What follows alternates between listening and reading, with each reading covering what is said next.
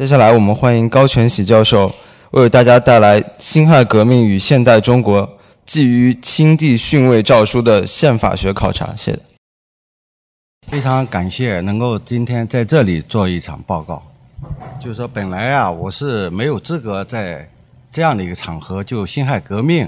来谈一些呃我的思考的，因为我不是研究历史的，也是对这个历史学对辛亥革命。可以说，在两年前嘛，基本上也没有多少专门的知识，也就作为一般的理解这段历史。但是，由于我最近这几年一直研究呃宪政问题，研究现代国家的呃发生学问题，所以呢，通过思考中国当今的宪政问题，我就想追溯一下子，作为一个现代的中国。到底它是如何发生的？尤其是从一个宪法的角度来看，我们的现代中国，它的它的国家的立国之根基到底是怎么产生出来的？从一个传统的王朝政治、皇权专制的这样的一个帝国，到一个现代的共和国，它在法理上到底是怎么发生的？所以从这个角度，我就开始。进入辛亥革命，所谓的辛亥革命的这方面的资料的呃一些阅读和理解，但是我进入这个领域之后呢，我就发现，也可可能是我是一个外行嘛，对这个领域从来没有涉及，也没有研究，我就发现，关于辛亥革命近几十年，或者说国共两党的，无论是主流的还是呃民间的，对于辛亥革命的这种宪法学的思考，就是说，集中主要的是偏注于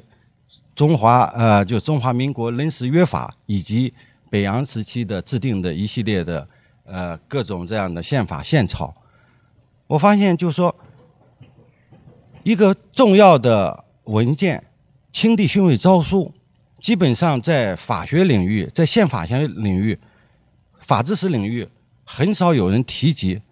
而历史学和政治学领领域提及这个问题，也只是把它作为一种辛亥革命推翻帝制的一个象征性的标志，啊，把它视为是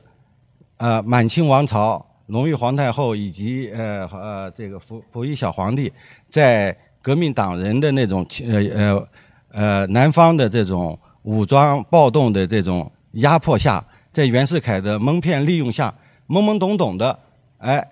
就在南北呃草拟的这样的一个训位诏书中签了字，然后作为一个一个一个，就是说呃封建的这样的不叫封建的，就是一个王朝就这样终结了。大家的教科书也是这样写的。但是我觉着，要是如果从一个宪法学的角度来说，我觉着。清帝训位诏书是具有宪法学意义的，或者从我的呃呃进入这个研究之后，我感觉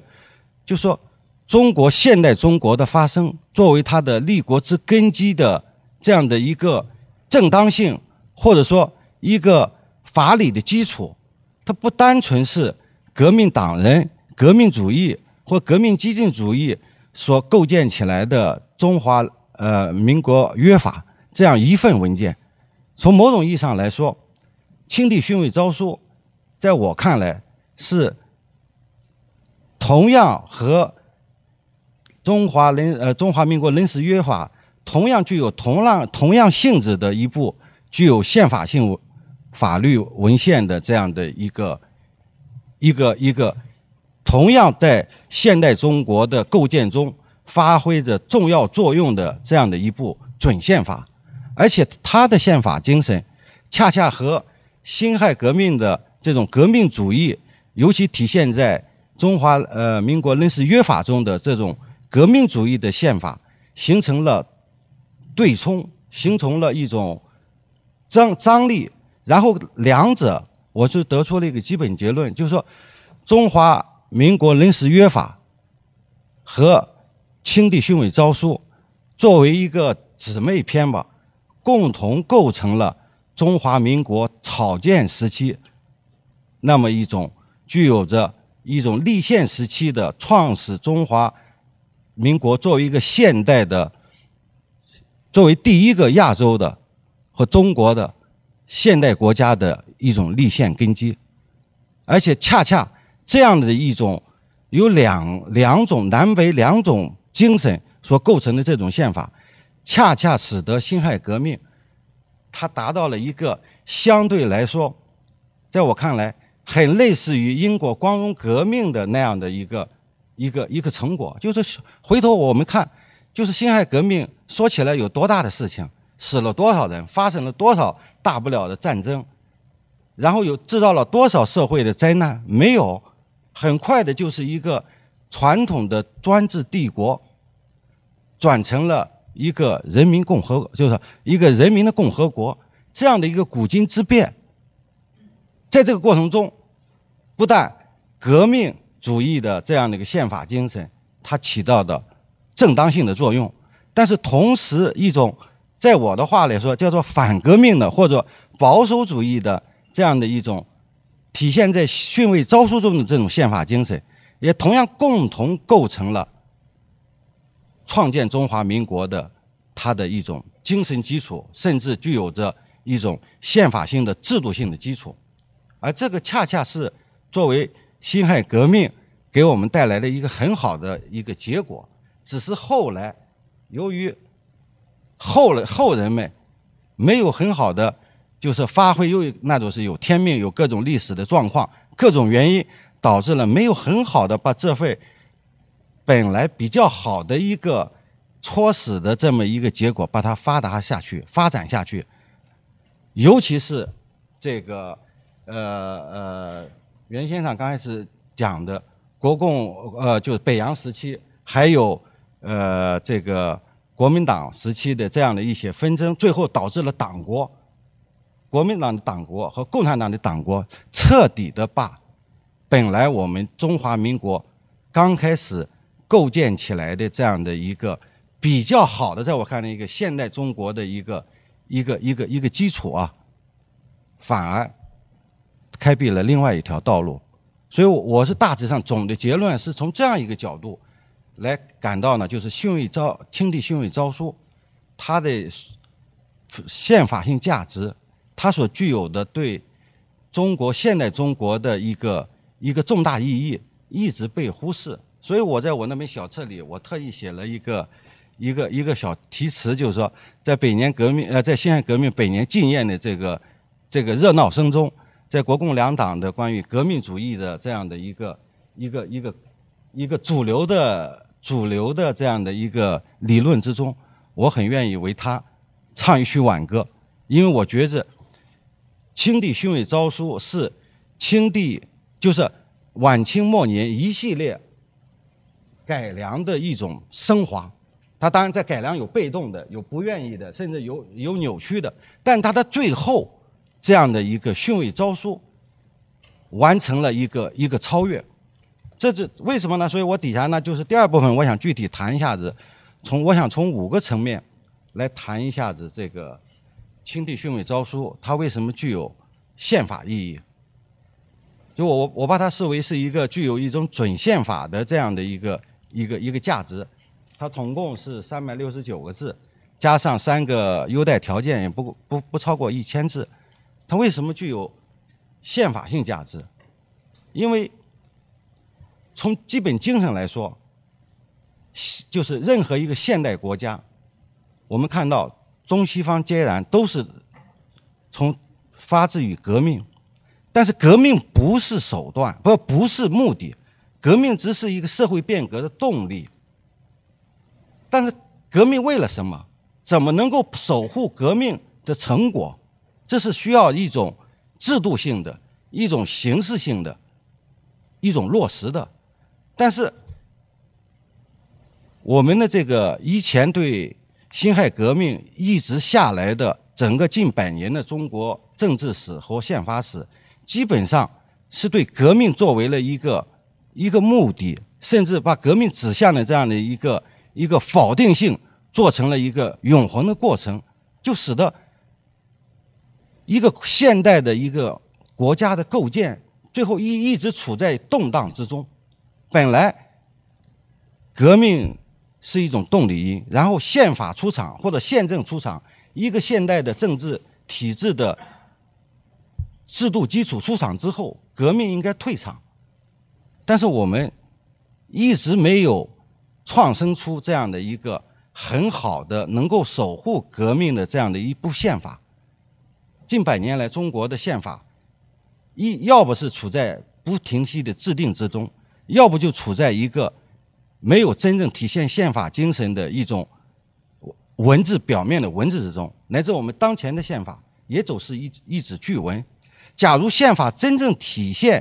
人民的制宪权利，体现这个国家制度的内在的结构性的精神，那么就不会再产生革命。他就会守护革命，所以我这个我觉着呢，就是说我谈的这个问题，就是说我不是说完全的保守主义，不是说清帝训位诏书就是反革命的或者去革命的一种一种传统古典王制的一个一个对它的合理性的证称。我是觉着它恰恰是革命的正当性，革命党人以及辛亥革命的这种革命的正当性，它是需要，恰恰中国历史也是这样。就是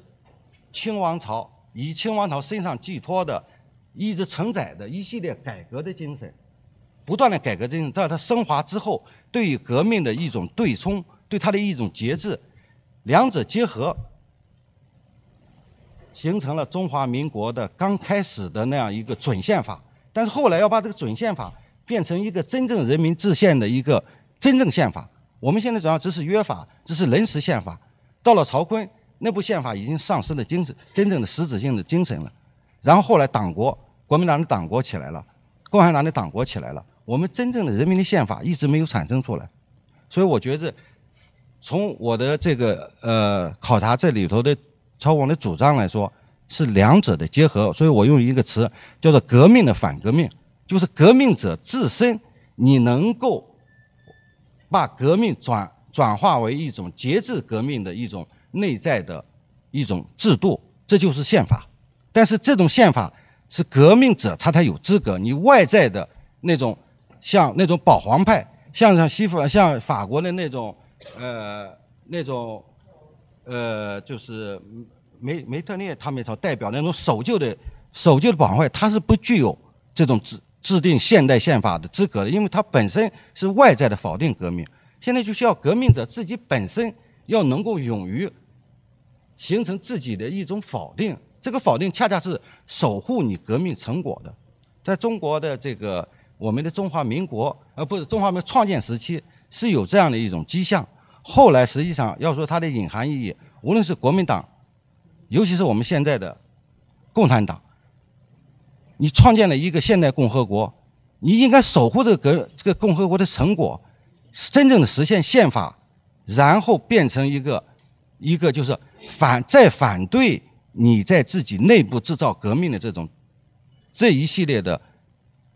动荡，但是恰恰我们看到经过文化大革命，这种革命一直是我们国家的政治精神，它是与一个宪法体制、一个宪政体制是完全截然相反的。那么，要是从清帝训位招数来说，大体上我觉着它之所以是一个，就说。是，是一个对冲革命，呃呃，中华临时约法的这个革命，革命的一种制衡力量就在于，我在中国关于这个训位，可以说有将近十次之多，但是这一次，清清帝的训位诏书不同于以前的历代的那些，就像魏晋南北朝时期很多的这种训位，这里头主要体现的，它是。将权力禅让给转让给一一个立宪共和国体，它不是转让给一个一家一姓之王朝，这是清帝训位诏书的内在精神。他就说，他的这种训位，尽管从历史学上、从政治学上，他是被迫的，或者说懵懵懂懂的，但是那是一个现现实的表象。研究宪法的是要讲理的，讲这样一个国家构建的正当性的。它隐含着的是把一个传统的一家一姓之王朝转给了一个现代的共和国，所以这里头这种禅让是具有了现代意义，最后构建一个一个现代的中华民国，这样的一个从传统的王制社会转向一个人民的共和国，这是清帝训位诏书最内在的宪法精神。而且他这种训位又是不是以又是对抗或者折中那个革命党人通过暴力、通过武装暴动造反这样的一种。枪杆子打天下的这样的一种一种革命的这种手段性，它是一种禅让，一种一种光荣的可以说屈辱而又光荣的一种退位，所以我觉得这是它的第一层意思。第二层意思呢，就是涉及到清帝训位诏书里有一处词，有几处词，只有一处是是袁世凯呃改动的，就说由袁世凯来主持这个。呃，未来的这个呃，这个制宪就是等于共和国体选举这个大总统，这里头实际上对袁世凯既是一种授权，也是一种制约。就说授权你袁世凯在这里头确实你担当的责任，甚至你当大总统，但是他的制约就是你建立的那个共和国必须是一个立宪共和国，而不能是是一个皇权，不能是一个君主。所以他从这个训位诏书里对，对这个呃袁世凯的红线帝制已经已经提出了一个标准，红线帝制那就是乱臣贼子，你就是你就是违背了自己当时清帝训位诏书这样的一一个一个承诺，这样的一个契约，这是这是我谈的第二个部分对袁世凯。第三部分我这里谈的是有点意思的，刚才赵明教呃张明教授也谈到的。中国从某种意义上来说，在呃晚清到辛亥革命之际，最理想的结果是一个君主立宪制。但是我们看到，我在看到三个训位条的条例的时候，实际上给我们曾经留下了一点儿歪打正着的契机，实际上是一个很好的一个一个遗产。但是后来就是可以说是把它败坏了。按照清帝训位呃这个三个优待条件里头。本来这个等于是我们留下了一个，在故宫紫禁城颐和园是有一个小的皇帝或者小的君主的这样的一个体制的，这个小的体制某种意义上说完全可以把它虚化，作为一个文明文化的象征。除了一个国家，除了要有一种宪法、权力、权力制衡，还有权力保障以外，像中国这样一个传统的文明古国，它是必须要有精神的。国家是要有一种内在的精神，一种传统，一种人的情感的寄托。这个寄托，假如我们现在实际上我们后来的国民党把孙中山把它神圣化，然后共产党把这个呃天安门广场红色化，实际上也是担当的某种意义上也是担当的一种准的一种文化或者精神的寄托。但这种寄托在现代社会的这种寄托，要比。在我看来，要比这个训位诏书里头留下的那么一种准准的虚君共和制的那种寄托，要要差劲的多。假如当时把清帝训位诏书，呃，这这个优待条件里头那那样一个那样的一个小的一个象征性的一个君主制，把它保持下来。可能对我们中华文明的传续来说，可能更具有、更象征性的、更文化提升的价值。但后来这个东西一旦败坏，那就那就那就完了。所以我们丧失的这样一个机会。实际上，一个现代国家是需要一种传统文明的一种一种一种一种一种寄托、一种积累、一种凝聚的。我没法细致说，但是呢，我那么想彻底谈到，我觉得这里头。由张謇谈到的这个创制的这个东西是有历史象征意义。纯二王之后，它实际上某种意义上说不是从西方过来的，是从中国传统的三代之治中的纯二王之后的这样的一个体制，把它比较理想的用到了一个现代人民共和国中，拟制出这样的一个象征性的一种一种一种一种制度。我觉得要挖掘起来，实际上。非常出自张骞之手，他是最后一个一个状元，所以他是有中国传统非常高明的地方的。但是后来经过张勋复辟、袁世凯复辟以及冯玉祥把这个呃溥仪赶出故宫，后来又是他们又是东山呃这个满洲国，这个就败坏了。一旦败坏，就像这个白志浩所说的，英国王室的尊崇部分，就像我们曾经在那个时代可能有那么一点东西，这一败坏，中国这个一个现代国家的文明的传续这一块断了。那我们现在精神寄托是谁啊？国民党、共产党，红色的、黄色的，还不如传统的五千年文明中的这样的一个承载的这样的一种一种精神的。这是我有点保守主义思想。最后还说一点，就是说。中华人民就是庆帝训位诏书中的中华，所谓中华人民作为一个宪法概念，虽然是这个孙中山也讲五族共和，但是真正制度上落实的，是清帝训位诏书把当时的可以说是边疆